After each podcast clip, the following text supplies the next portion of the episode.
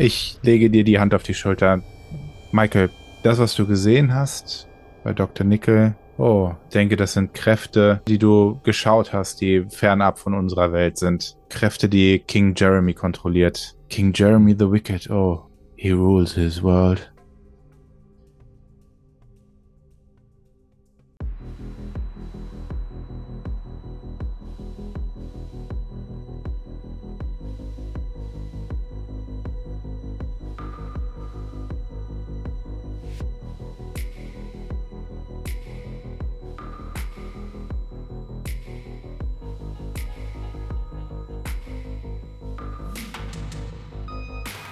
Es ist Ende Februar 1986.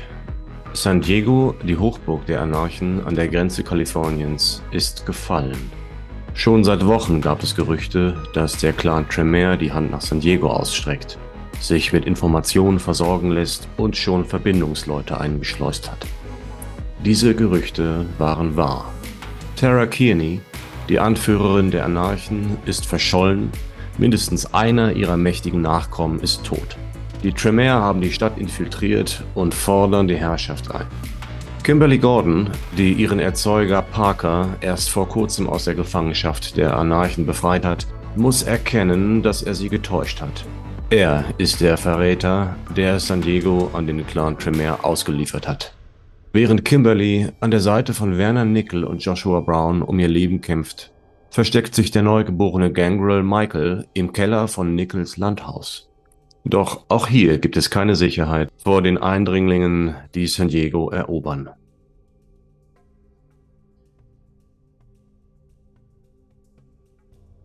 Michael, für dich ist das alles neu. Am Abend aufzuwachen und dich in deinem toten, kalten und eingesteiften Körper wiederzufinden, ist ein unseliges Gefühl für dich. Du befindest dich im Keller von Dr. Nickel. Wie es da genau aussieht, das kann uns Dr. Nickel persönlich am besten verraten. Wie sieht dein Gästezimmer aus? Ein Raum, Schreibtisch, Zeitungsartikel, Bilder darüber aufgehängt. Pritsche, grüne Wolldecke. Wie ist der Raum gesichert? Oder besser gesagt, wie ist das Schloss gestaltet, an das genau in diesem Moment von außen ein Bohrer angesetzt wird? Das Schloss ist massiv, eine massive Eisentür. Hm. Stahltür. ist erstaunlich, dass die jemand gefunden hat. Also das ist mitten in so einem Treppenabgang im, im Winkel, wo man eigentlich nicht eine Tür vermuten würde. Da bräuchte man schon fast den sechsten Sinn, um dahinter zu kommen, ne? Ja. Mhm. Ja, Michael, dieses Gebore, das hatte ich schon im Halbschlaf, in der Erkaltung, eine Weile beschäftigt. Ja, da waren Träume, die sich vielleicht um Baustellen oder um Zahnärzte gedreht haben. Aber mit einem Mal bist du so wach, wie man es eben sein kann, wenn die Sonne noch so halb am Himmel hängt. Du weißt, wo du bist und hörst das ja, Geräusch. Ich, ich versuche noch mal ein bisschen mehr dahin zu hören. Kann ich raushören, ob ich äh, Stimmengeräusche höre oder äh, höre ich nur dieses Bohren? Ich hätte gerne einen Wurf von Geistesschärfe plus Wahrnehmung von dir. Derweil kann uns Dr. Nickel kurz weiterhelfen. Hat deine Zuflucht einen weiteren Ausgang oder ist das der einzige Weg rein und raus? Nee, hat natürlich einen zweiten Ausgang im Nebenraum den Lüftungsschacht. Der ist ziemlich groß. Da muss man über einen anderen Tisch rüber. Das Gatter ist nur so reingedrückt, das kann man rausziehen. Das heißt, du, du hast unten ein Apartment mit mehreren Räumen, das durch die eine schwere Tür gesichert ist. Genau. Okay, Michael, was macht dein Wurf? Vier Würfel. Mhm. Ja, es ist heute mein Tag. Drei, drei, zwei und eins. Ja, du musst ganz, ganz nah an diese Tür rangehen. Und gerade als du so auf Lausch Entfernung äh, gekommen bist und das Scharren eines schweren Stiefels draußen hörst, erschüttert ein mächtiger Schlag diese Tür. Die Tapeten links und rechts an der Türverankerung reißen leicht ein. Ein zweiter Schlag folgt gleich darauf. Dann dringt ein vermutlich diamantharter Bohrer ähm, durch den Schlosszylinder und der Knauf dreht sich langsam. Die Tür hängt jetzt nur noch oben an einem einzigen Sperrriegel. Jetzt hörst du es deutlicher. Stimmen von zwei oder drei Männern. Ich erinnere mich an noch das, das Nickel an äh, von, von einer möglichen zweiten Fluchtweg erzählt hat. Habt es mal gesehen, wie, wie Nickel da seine versifften Taschentücher mit Penatencreme und Eiter, also die knusprigen Taschentücher von ihm, wie er die da reingeworfen hat immer. Ich versuche mich sehr zu beeilen, da irgendwie mit aller Gewalt zu entkommen. Mach einen Wurf auf Körperkraft und Handwerk.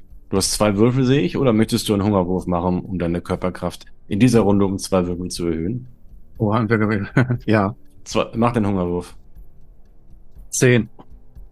Das Tier bleibt ruhig, die Kraft wächst. Dann kannst du jetzt die Tür aufbrechen. Das Gitter rausreißen. Vier Würfel. Zwei Körperkraft und zwei durch den Blutschub. Also das höchste ist drei. Eine zwei und zwei eins. Mhm. Ja, als du daran denkst, wie leicht dieses Gitter dort rein und raus geschoben wurde, fällt dir auf, dass der Nosferatu möglicherweise über andere körperliche Ressourcen verfügt als du. Der hat das einfach reingesteckt, aber für dich hängt das da relativ fest drin. Die Tür hinter dir wird aufgebrochen im Nebenraum.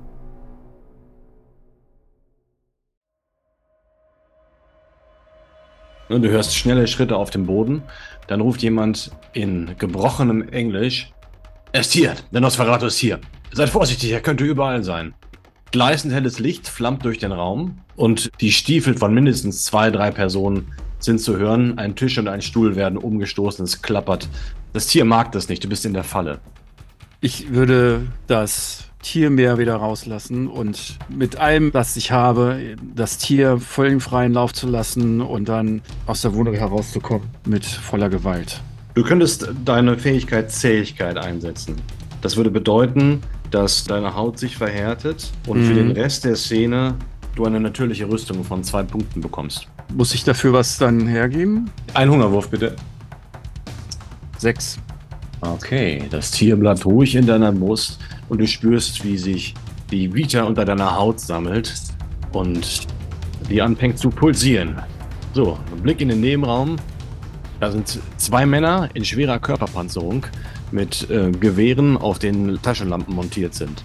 In der Tür steht eine weitere Person in den Schatten, du kannst aber nicht erkennen, wer das ist. Das Tier wird unruhig, passiert noch irgendetwas, dann wird es versuchen, aus der, sich von der Kette zu reißen. Kann ich rausfinden, ob es Vampire sind oder Menschen? Nein, du hast überhaupt keine Ahnung. Ich weiß gar nicht, äh, Augen des Tiers, das könnte dadurch noch Einschüchterung gegen Sterbliche machen. So richtig, ne? Mhm. Du weißt, dass du dir auch Klauen wachsen lassen kannst. Dann würde ich das tun. Okay, Aber einen Hungerwurf müsste ich noch machen für die Clown, ne? so ist es. Vier. Jetzt wacht das Tier auf. Deine Hände verformen sich, das Tier will mehr und deine Augen fangen rot an zu leuchten. Die Dunkelheit wird plötzlich mit Leben gefüllt. Nicht ein einziger Winkel hier drin ist dir noch verborgen. Das heißt, ich erkenne, wie viele Personen es sind? Du siehst, dass es drei Personen sind und die Person, die in der Tür steht, ist eine Frau und diese Frau trägt keine Körperpanzerung, sondern trägt einen schicken dunkelgrauen Mantel und eine kleine Handtasche. Die zwei Herren sozusagen in Panzerrüstung sind die, die mit den Waffen. Mhm, genau. Einer hat sich hinter dem Schreibtisch verschanzt, der andere steht und leuchtet genau jetzt, also in deine Richtung. Er wird dich jeden Augenblick sehen. Ich würde ihn sofort eigentlich dann attackieren und versuchen, ihn eigentlich mit einem sehr starken, heftigen Angriff eigentlich entweder einzuschüchtern, Platz zu machen und dann zu gucken, ob ich den äh, hinter dem Tisch dann eben halt auch noch bekommen kann. Schüchtere ich ihn ein, Mhm. wenn er ein Sterblicher ist? Ich gebe dir einen kleinen Bonus. Das bedeutet, ich brauche jetzt von dir einen Wurf auf Geistesschärfe und Überleben, um dich wie ein Raubtier auf ihn zu werfen, bevor er abdrücken kann. Und da gebe ich dir plus zwei Würfel extra durch deine roten Augen, was ihn irritiert. Gib mir drei Erfolge und du erreichst ihn noch bevor er abdrücken kann. Ich habe drei Erfolge, sechs, sieben und zehn. Mhm. Okay, du tauchst unter seiner Schussbahn weg, ja, wie ein Tier auf allen Vieren. Schießt du durch den Raum, bäumst dich plötzlich auf und tauchst direkt vor ihm hinter einer Kommode auf ähm, und ziehst ihn über den Tresen. Ja. Er versucht auszuweichen, das fällt ihm aber schwer. Jetzt kommt dein Wurf. Geschicklichkeit plus Handgemenge, bitte. Eins, zwei, drei, vier, vier Erfolge. Eine zehn dabei. Gut. Du erwischst ihn mit dem Clown direkt unter der Rüstung und reißt ihm seitlich den Hals auf. Blut, arterielles Blut spritzt dir entgegen, spritzt dir ins Gesicht. Du kannst dich dafür gar nicht schützen. So, der Mann geht vor dir zu Boden, gurgelnd, nicht tot, aber schwer verletzt. Dein rechter Unterarm ist komplett mit Blut verschmiert. Dein Blickfeld färbt sich an den Rändern rot. In dem Augenblick trifft dich ein anderer Schuss. Unvermittelt, du kannst nicht ausweichen. Er trifft dich einfach in die Seite. Mit eins, zwei, erfolgen. Ein schweres Geschoss, aber es ist einfach nur eine Kugel, die deinen Brustkorb durchsiebt. Sie dringt in die linke Lunge ein und zerreißt ein großes Blutgefäß. Der Mann, der vor dir auf dem Tisch liegt, macht nichts mehr. Was möchtest du tun? Dreh mich um, such die potenziellen zweiten, das zweite Opfer. Das zweite Opfer legt die Waffe durch und legt auf dich an. So, du kannst ihn jetzt angreifen in dieser Runde mit acht Würfeln. Er wird ausweichen. Oh. Vier Erfolge. Das reicht nicht. Das reicht nicht. Er ist schnell, er ist ein ausgebildeter Kämpfer, tritt dich hart vor die Brust, hält dich damit auf Distanz, ähm, reißt dann die Waffe hoch und feuerst, feuert mit dem Gewehr auf nächster, aus nächster Nähe in deine Brust. Zum Ausweichen musst du Geschicklichkeit plus Sportlichkeit würfeln und hast einen Abzug von minus vier. Also minus drei würfeln. Hm? Zwei Erfolge. Das reicht tatsächlich aus. Ich hatte eine ganze Handvoll Würfel und habe einen einzigen Erfolg geworfen. Ja, der Schuss geht an dir vorbei. Es, der Schmauch fliegt dir ins Gesicht. Das Tier schreit und tobt und du merkst, dass irgendjemand hinter dir ist. Ich hätte gerne noch einen Rasereiwurf von dir gesehen. Ist klar, du bist eingekesselt. Das sind fünf Würfel, die du würfeln kannst für die Raserei.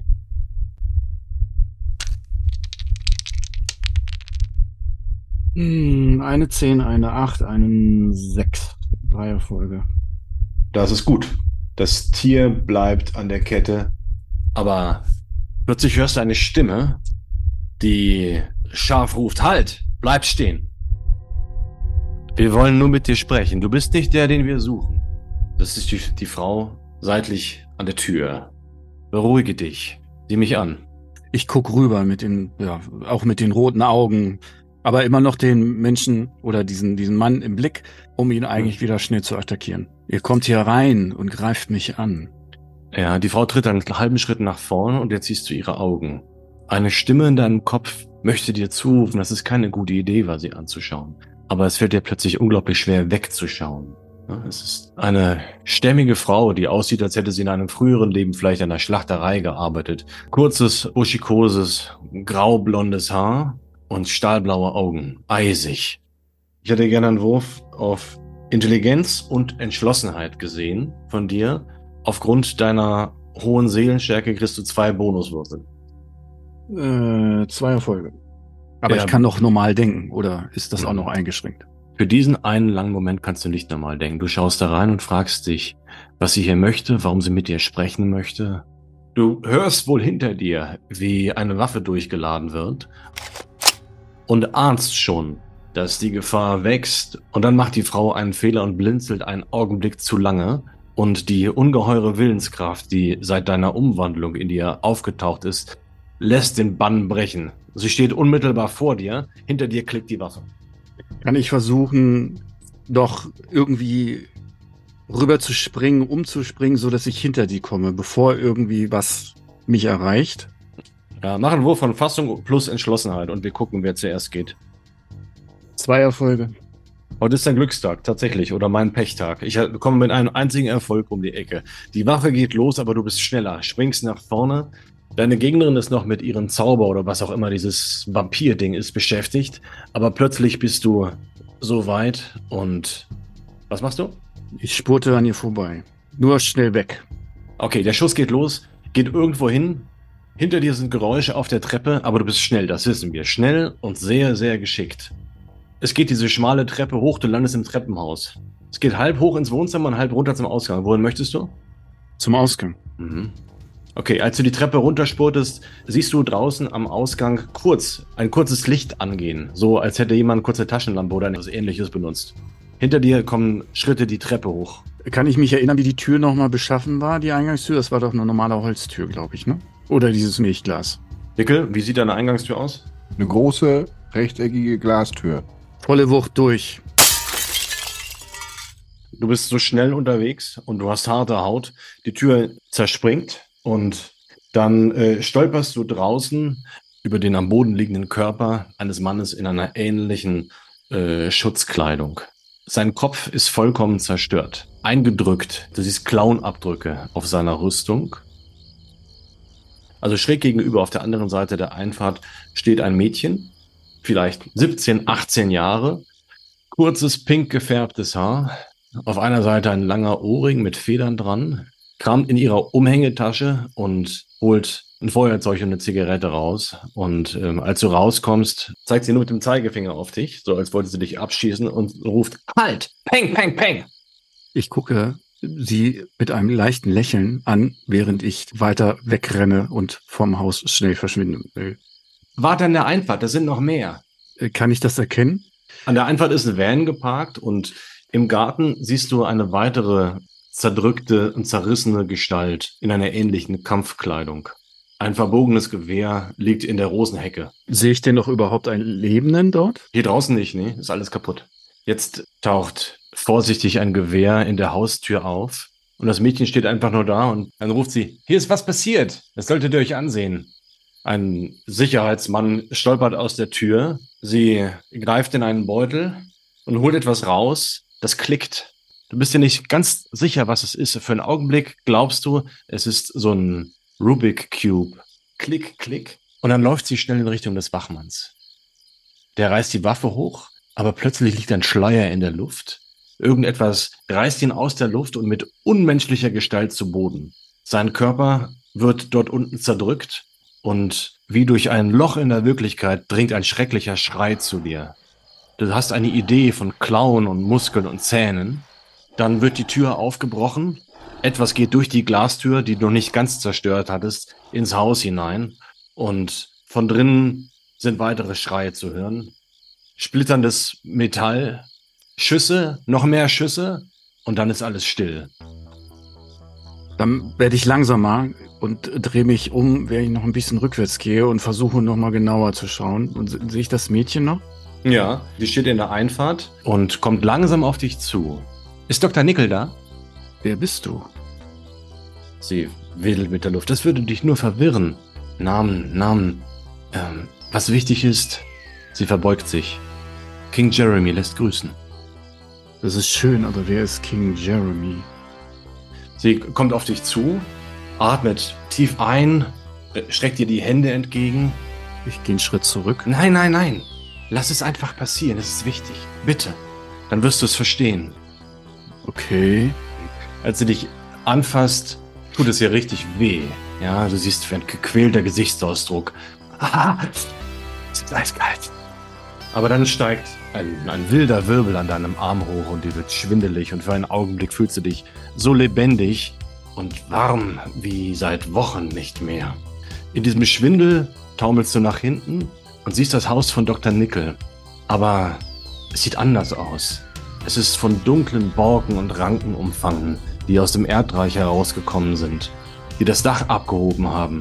Und in schwindelerregender Höhe siehst du eine verdrehte Architektur, ein Turm, der sich über seinem Haus erhebt. Ein Turm, der eine unfassbar hässliche Ästhetik des Wahnsinns ausstrahlt. Es ist ein besonderer Ort hier. Was, was ist das? Wer bist du? Was willst du?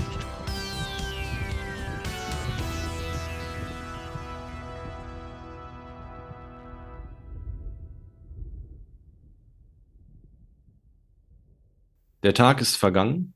Ihr habt alle die Tagesstunden an einem Ort der Sicherheit zugebracht. Es ist euch tatsächlich nichts passiert. Sagt schnell, wohin seid ihr gegangen, bevor wir uns gleich an diesem Ort wiederfinden, an dem ihr euch verabredet habt. Michael, wo bist du hingegangen? Nach dieser rätselhaften Begegnung, von der seltsamerweise nicht alle Erinnerungen hängen bleiben. Einige Details hast du vergessen. Hm, ich bin zum Strand gegangen, da wo noch, glaube ich, mein Bulli steht und habe dort mich verbarrikadiert und alles dunkel gemacht und mich da einfach erstmal reingelegt. Und wie durch ein Wunder klappt es. Wie schön. Wo haben die anderen diesen gefährlichen Tag verbracht?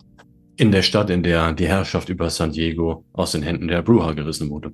Ich war an meiner geheimen Zuflucht und habe alte Comics gelesen, noch nebenbei. Nickel hat bei sich zu Hause in, in der Garage geschlafen. Dann hast du dein Haus tatsächlich weitgehend zerstört vorgefunden. Allerdings keine Leichen. Es liegt ein ge- verbogenes äh, Schnellfeuergewehr im Rosenbusch und ein verbeulter und gespaltener Helm wurde in deinen Kühlschrank hineingetrieben. Ja, die Kühlschranktür ist verbogen und du machst dir ein bisschen Sorgen um den darin befindlichen Tumor, aber vermutlich ist er durchgekommen. Dein Keller ist aufgebrochen, so wie wir es eben gehört haben. Kimberly? Ich bin mit dem Opa aus Wien und mit meinem Vater mitgegangen, triumphierend nach außen und ein bisschen aufgeregt auch nach außen, denn so richtig gefällt ihr das nicht, was da äh, passiert ist. Parker ist für sie wie so ein summendes Fragezeichen und der Wiener Oper. Es wäre schön, wenn man den benutzen könnte, aber behalten will sie den auch nicht. Man hat sich im Rest der Nacht knapp gehalten. Es gibt angemietete Räume mit viel Sicherheitspersonal und man stellt dir einen Raum für dich zur Verfügung. Gespräche werden dir nicht angeboten. Es ist eine Aura der Siegesgewissheit da. Und du kannst nur abschätzen, dass die Tremere mit nicht sehr vielen Keinskindern, aber dafür mit umso mehr Gulen in der Stadt sind. Alle wirken mhm. gut, gut trainiert, höchst entschlossen und bestens informiert. Ich werde alles daran tun, was in meiner kleinen Macht steht, ihm diesen Fehltritt zu vergällen. Aber alles nach seiner, alles nach seiner Zeit.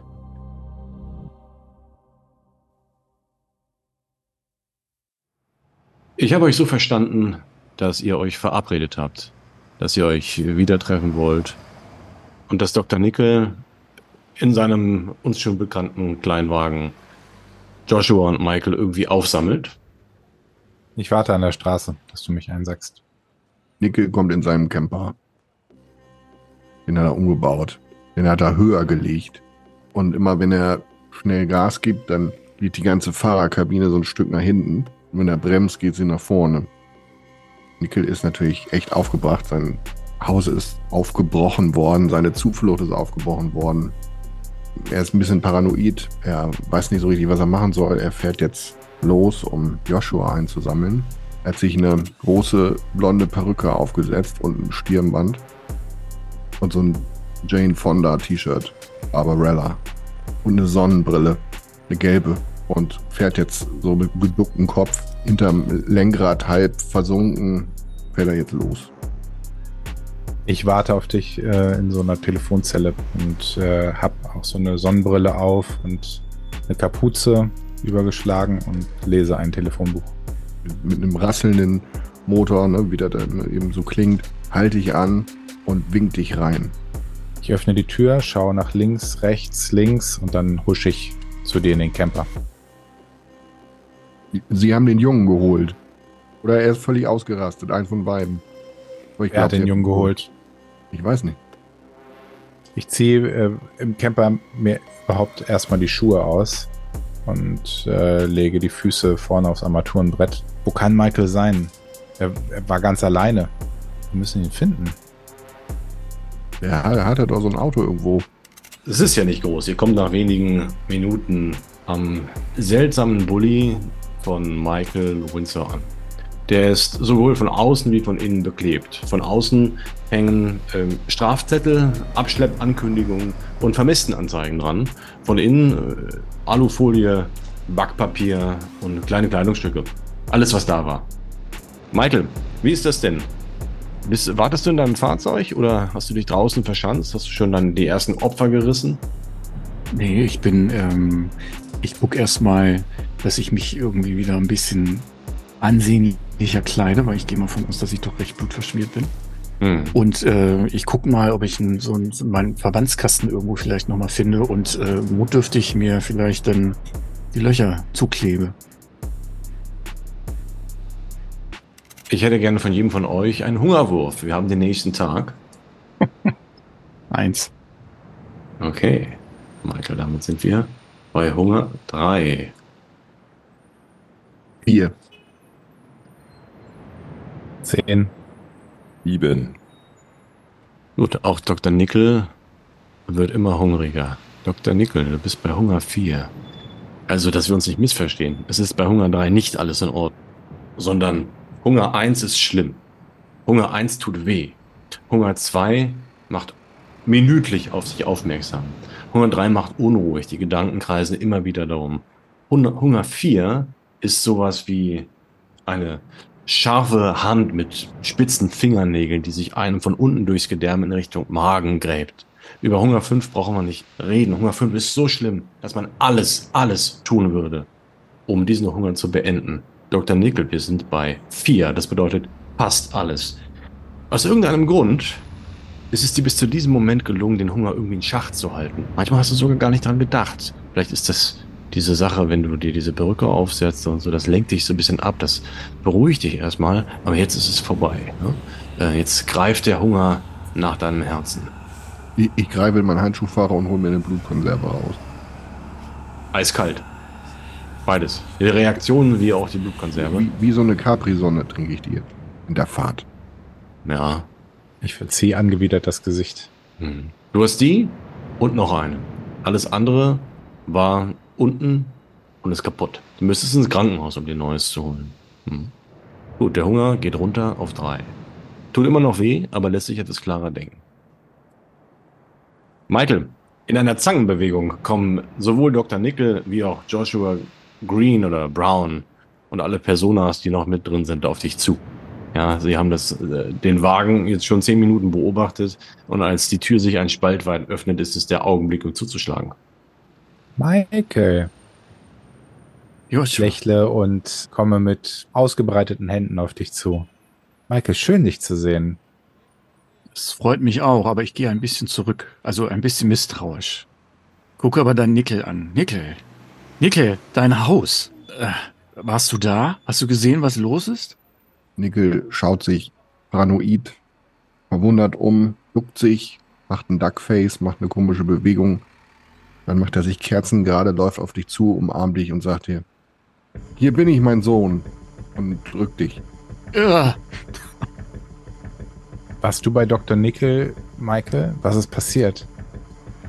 Ich, ich habe geschlafen und dann äh, war so ein ganz komisches Geräusch. Die sind dann die sind einfach eingebrochen. Es war, es waren irgendwie zwei Männer und irgendwie so eine Frau.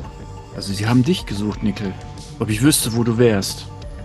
Ich konnte noch irgendwie einen niederreißen, bin rausgerannt und dann war da so, eine, so ein Mädchen. Und dann kam sie auf mich zu und, und dann sah ich komische Dinge, die ich noch nicht so richtig gesehen habe. Das Haus von Nickel veränderte sich und irgendwie so ein komisches Turm, so ein schwarzen, hässliches Ding wuchs rauf und dann weiß ich nicht mehr weiter. So Krähen gesehen? Krähen? Ich glaube nicht. Ich kann mich nicht dran erinnern. Hat das Mädchen, von dem du sprichst, irgendetwas gesagt? Peng, peng. Und dann gab's Grüße. Grüße von King. King. Ich, äh, ich starre dich an. Der König. King Jeremy? Oder Jeremy? Ich falle auf die Knie und küsse meinen Ring. Er ist da, der König. Ich lege dir die Hand auf die Schulter. Michael, pack ein paar wichtige Sachen zusammen. Wir treffen Kimberly. Und das, was du gesehen hast bei Dr. Nickel, oh, ich denke, das sind Kräfte, Kräfte, die du geschaut hast, die fernab von unserer Welt sind. Kräfte, die King Jeremy kontrolliert. King Jeremy the Wicked, oh. He rules his world.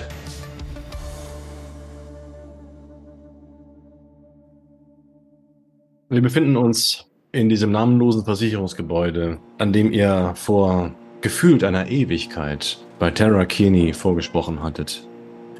Der Fahrstuhl bringt euch nach oben, aber dieses Mal sind unten keine Sicherheitsleute. Ein Nebeneingang ist offen, so wie Kimberly es euch geschrieben hat, aber ihr achtet vielmehr auf Verstohlenheit. Die Fahrstuhltüren öffnen sich zischend und entlassen euch in einen dunklen Gang, an dessen Ende die Doppeltür auf euch wartet, die euch in das Besprechungszimmer von Tara Keeney bringen wird. Ohne Tara. Es ist nichts zu hören, außer euren Absätzen auf dem blanken Fußboden. In diesem Raum riecht es eindeutig nach Blut, aber der Blutgeruch wird stärker, als ihr in Richtung der großen Doppeltür kommt. Ich halte mich ein bisschen mehr an Nickel und versuche ihn so ein, ein bisschen aufzuhalten und flüstere ihn noch zu. Du, ich habe einen Fax bei dir gefunden. Ich, ich gucke ja sonst eigentlich nicht rein, aber irgendwie hat es mich interessiert und da drin stand, dass unser Freund hier irgendwie angeblich der Maulwurf sei, wobei auch immer. Ich hake Michael unter und lächle ihn an. Ich trete vor. Na, dann wollen wir doch mal sehen. Ich mach die Doppeltür auf und sag, Männer, Frischling, lungert doch nicht vor der Tür, kommt doch rein. Der Raum sieht aus wie vorher und vielleicht ein bisschen anders. Kimberly, was finden wir hier? Es ist tatsächlich sehr ähnlich wie ähm, das letzte Mal. Es liegt tatsächlich auch derselbe Schrank, so ein Locker, den ihr schon kennt, dieser blaue, liegt fast an derselben Stelle. Vor dem blauen Spind steht allerdings ein, es sieht so ein bisschen aus wie so ein, wie so ein Beleuchtungs, so eine Lampe aus dem Filmset, wisst ihr, mit so Klappen an dem Leuchtkörper und einem großen Starkstromkabel, was nach hinten ins Dunkel geht. Davor sind drei Stühle aufgereiht, also hinter der Lampe, Stühle, Lampe und dann der Spind. Ähm, ich brauche da eure Hilfe bei etwas. Da, darum würde ich euch gern bitten. Setzt euch doch, ihr Lieben. Setzt euch doch. Oh, oh. Ich ähm, spiele so ein bisschen mit den Fingern. Gibt es eine Überraschung? Eine Ru- Überraschung? Und ich tänzel etwas über die Stühle.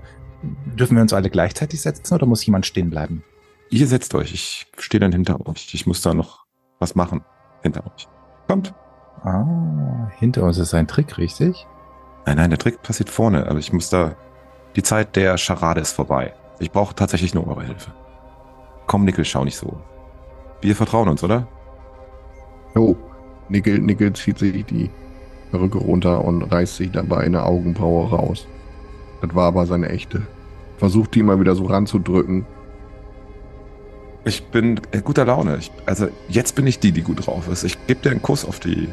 Wobei, ich, als ich das machen will, weiß ich gar nicht, ist das jetzt die Glatze oder was ist das da? Egal, ich mach das. Ähm, komm, setz dich. Ah, Michael, er ist auch, auch heute. Komm, Freundschaft. Meine Missstimmung in deine Richtung. Ich war etwas zickig mit dir. Komm, auch du. Wir sind eine Familie oder sowas. Dysfunktional, aber wir lieben uns doch. Komm, setz dich, setz dich. Nickel setzt sich. Mit einem angewiderten Blick versuche ich noch ein bisschen mich fernzuhalten von denen. Also einen Schritt zurück zu rutschen. Mit ein bisschen Abstand. Wo ist denn nur meine Creme? Frischling, Männer, es ist jetzt so, dass hier ja einiges passiert ist. Und ich persönlich bin gern bereit, mein Schicksal weiter mit euch zu, zu teilen und voranzugehen in die Zukunft. Ich habe bloß eine kleine Sache, die ich klären muss. Und Josh, ich wäre echt in deiner Schuld. Würdest du bitte schnell diesen Spind öffnen? Setz dich bloß gleich wieder hin, bitte. Blicke nach rechts, nach links, schau dann die anderen an, gehe etwas verhalten, langsam, und dann tippel ich schnell auf Zehenspitzen, öffne den Spind und husche dann schnell wieder zurück.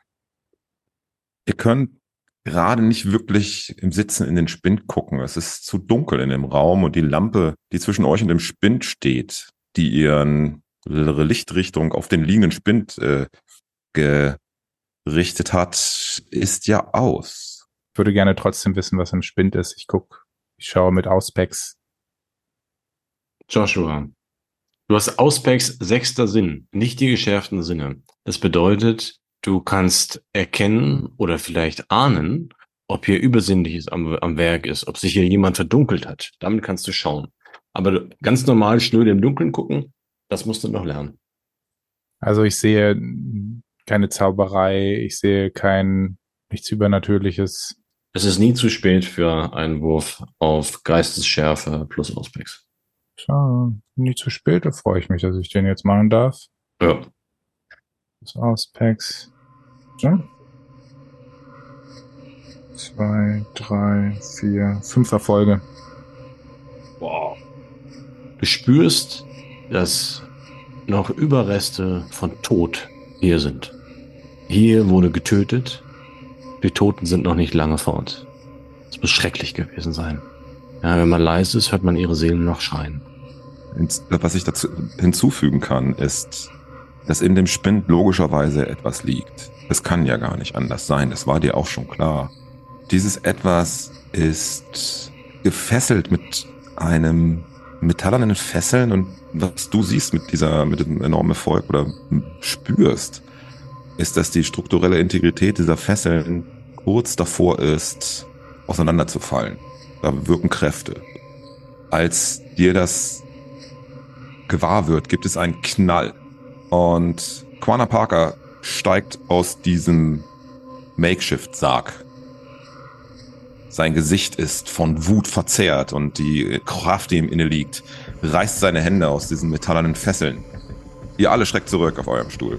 Denn auch wenn ihr starke Keinskinder seid, das ist eine Kategorie über euch. Und in dem Moment macht es einen leisen Klick hinter euch. Und diese Filmleuchte bringt ein grellen Licht an. Das Licht trifft Parker und so wie ein Stück Butter in einer viel zu heißen Pfanne fängt er an zu schreien und zu wimmern, steigt zurück in den äh, Sarg, schließt den Deckel und schreit und schreit und schreit.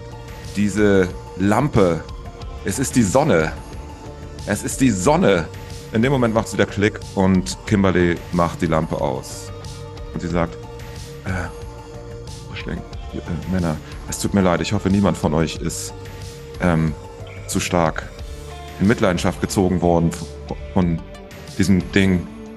Meine, meine Gule, die drei Mikes haben da etwas für mich gebastelt, schon seit längerer Zeit. Es ist ähm, aus dem Sonnenstudio und ich wollte es immer schon mal ausprobieren. Und ähm, das ist, das ist Parker. Ihr, mein Parker, ihr wisst, mein Parker. Und ihr hört es rumpeln und schreien in der Kiste. Ich brauche eure Hilfe. Ich habe herausgefunden, dass dieser, der Wiener, ihr wisst schon, der Typ, der so redet, das ist der Erzeuger meines Erzeugers. Und er hat ihn dreimal von sich trinken lassen. Und ihr wisst mehr als ich, aber meine Idee ist, er muss dreimal von mir trinken, um ihn zurückzuholen, um ihn aus dem Bann seines Wiener Erzeugers lösen zu können. Entweder er kommt zu uns oder er muss sterben. Ich brauche eure Hilfe. Ich stehe auf und klatsche und pfeife auch so in den Fingern und motiviere die anderen beiden auch zu klatschen. Boah, das ist richtig, richtig toll. Kimberly, das ist also, also so eine tolle Idee. Wow. Also ich äh, tänzel da zu dieser UV-Leuchte. Also irre. Also so eine Technik. Wow. Kann man da auch braun werden mit? Ich guck zu dem Spind. Ist die Tür ganz zu wieder oder? Also Parker schreit da drin. Ist schwer verbrannt. Es irgendwie geschafft, nicht in Raserei zu verfallen. Aber jetzt hört ihr seine Stimme ganz, ganz klar dadurch. Diesem Verrat kann man nicht entgehen. Jeder, der hier ist, macht sich schuldig. Vor allen Dingen schuldig an hohen Strompreisen, wenn ich mir das hier angucke. Das glüht ja fast. Ich fasse das Kabel an und untersuche die Steckdose und fasse da so mit der Hand drauf, ob das heiß geworden ist. Ich gucke nur ungläubig erstmal in die Runde und denke, ey, das sind hier alles nur Verrückte. Ich verstehe die Welt nicht mehr. Weiß es nicht. Was ist eigentlich los mit euch? Mhm. Kimberly, Ja. nur ganz kurz. Also, aber das Thema Brandschutz spielt ja offensichtlich überhaupt gar keine Rolle, oder? Ah, also seit gestern Nacht dachte ich, dass du der Brandschutzbeauftragte von uns bist. Es tut mir ein bisschen leid, dass ich euch jetzt, also ich zwinge es euch so ein bisschen auf, aber Joshua, mal, ich nehme deine fünf Erfolge beim Ausblickswurf zum Anlass, um dir zu verraten, dass du jetzt siehst, wie sich ein zart Astralleib aus diesem Sarg löst. Wie das Gespinst langsam rübertreibt zum Fenster und sich dann schnell wie ein Gedanke aus dem Raum entfernt. Achtung, Kimberly, er ist geflohen. Ein Astralleib und laufe zum Fenster und mach, versuch das Fenster noch zuzumachen. Ein was? Ich zucke mit den Schultern. ich, ich mach's Licht an. Du machst die Kiste auf und brätst ihn? Viel Schaden kann der nicht mehr vertragen. Das ist egal, er soll ja nicht abhauen. Also entweder wir töten ihn, weil ich weiß nicht, was da passiert. Wenn er sagt, er ist geflohen, dann ist er lieber besser tot, als dass er weg ist. Ich will das jetzt von euch wissen, ob ihr ihn tötet oder nicht. Ja, also Dr. Nickel, du weißt zumindest, dass ihr euch hier gerade in ordentlichen Problemen äh, bewegt, ne? Also Neutralität ist vorbei, wenn ihr diesen Move macht. Jetzt ist noch Zeit abzuhauen, ansonsten bist du mit drin. Und das bedeutet, die Tremere sind eure Feinde. Nickel setzt mit einem breiten Grinsen seine Sonnenbrille ab. Sein Gesicht ist schwarzer Kohl, der sieht aus wie ein Toastbrot. Nur die Augenpartien sind fahlweiß, wie so eine Brille. Ein bisschen Katzenform auch. Er, er macht den Daumen runter. Wo ist der Astralleib jetzt? Weg. Leute, mir ist es eigentlich gleich. Ob Kimberly ihn verbrennt oder nicht, oder ich weiß, es ist mir gleich. Ich kann mich nur an euch halten. Da kriegt ein Gedanke in dein kleines, noch unschuldiges Gehirn. Wenn Kimberly so gut darin ist, Leute zu finden, zu fangen, in Kisten zu sperren und zu verbrennen, könnte sie das mit dem Typen machen, der dich in das hier alles hineingestürzt hat. Er muss irgendwo in der Stadt sein. Es ist zumindest eine Art Hoffnungsschimmer für dich, wo schon sonst alles ziemlich scheiße geworden ist. Ja, wobei ich gerne das selber machen möchte. Ich rufe zu Kimberly, töte ihn nicht. Ich glaube, dass ihr eine Illusion erlegt. Ich trete den Deckel auf und mache das Licht an. Und wenn ich es noch schaffe und mir das nicht zu hart ist, rolle ich tatsächlich diesen Filmleuchter noch näher an die Box und stehe mit einem sardonischen Lächeln davor und schaue mir an, wie kross er ist. Astralleib. Astralleib. Na, wollen wir mal sehen, wo sein Astralleib hingeht.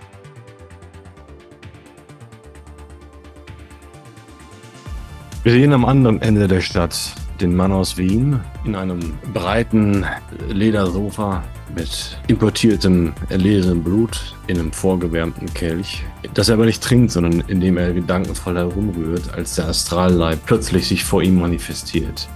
Er tritt geradewegs durch die Wand mit einer solchen Selbstverständlichkeit und als würde das hier jeden Tag passieren und das ist offensichtlich auch der Fall.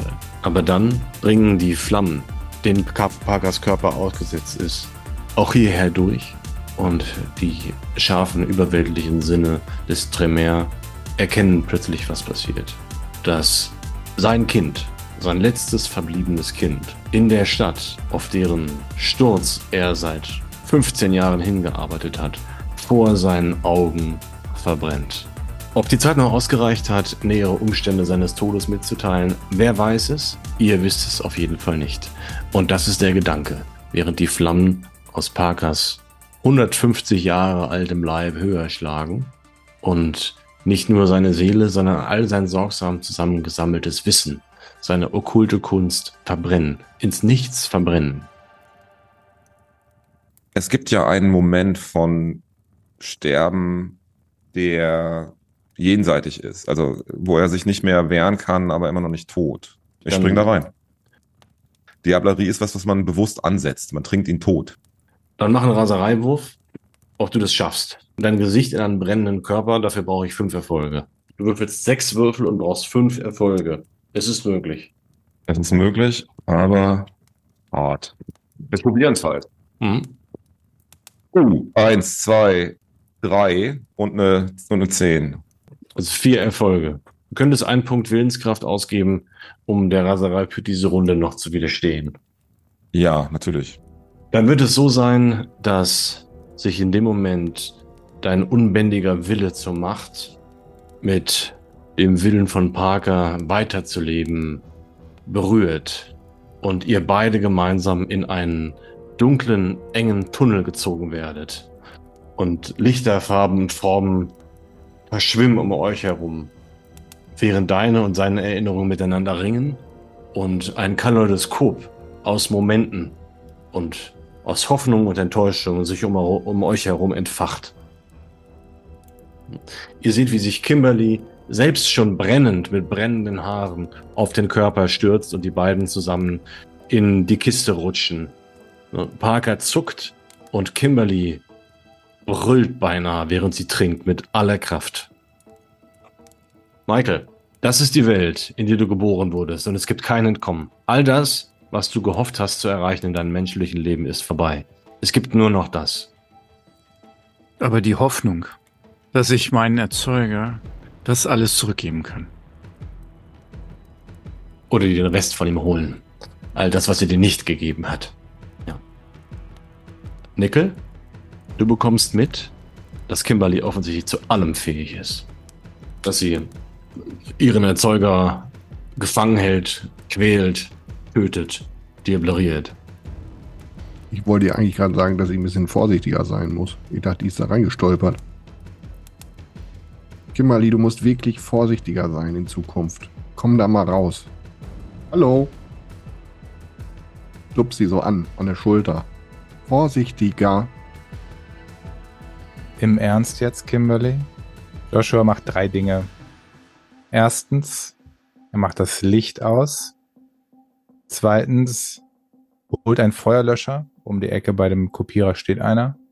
Und während er mit dem Feuerlöscher kommt und das alles flutet, sage sag ich, also nach der Aktion kann uns nur noch King Jeremy weiterhelfen.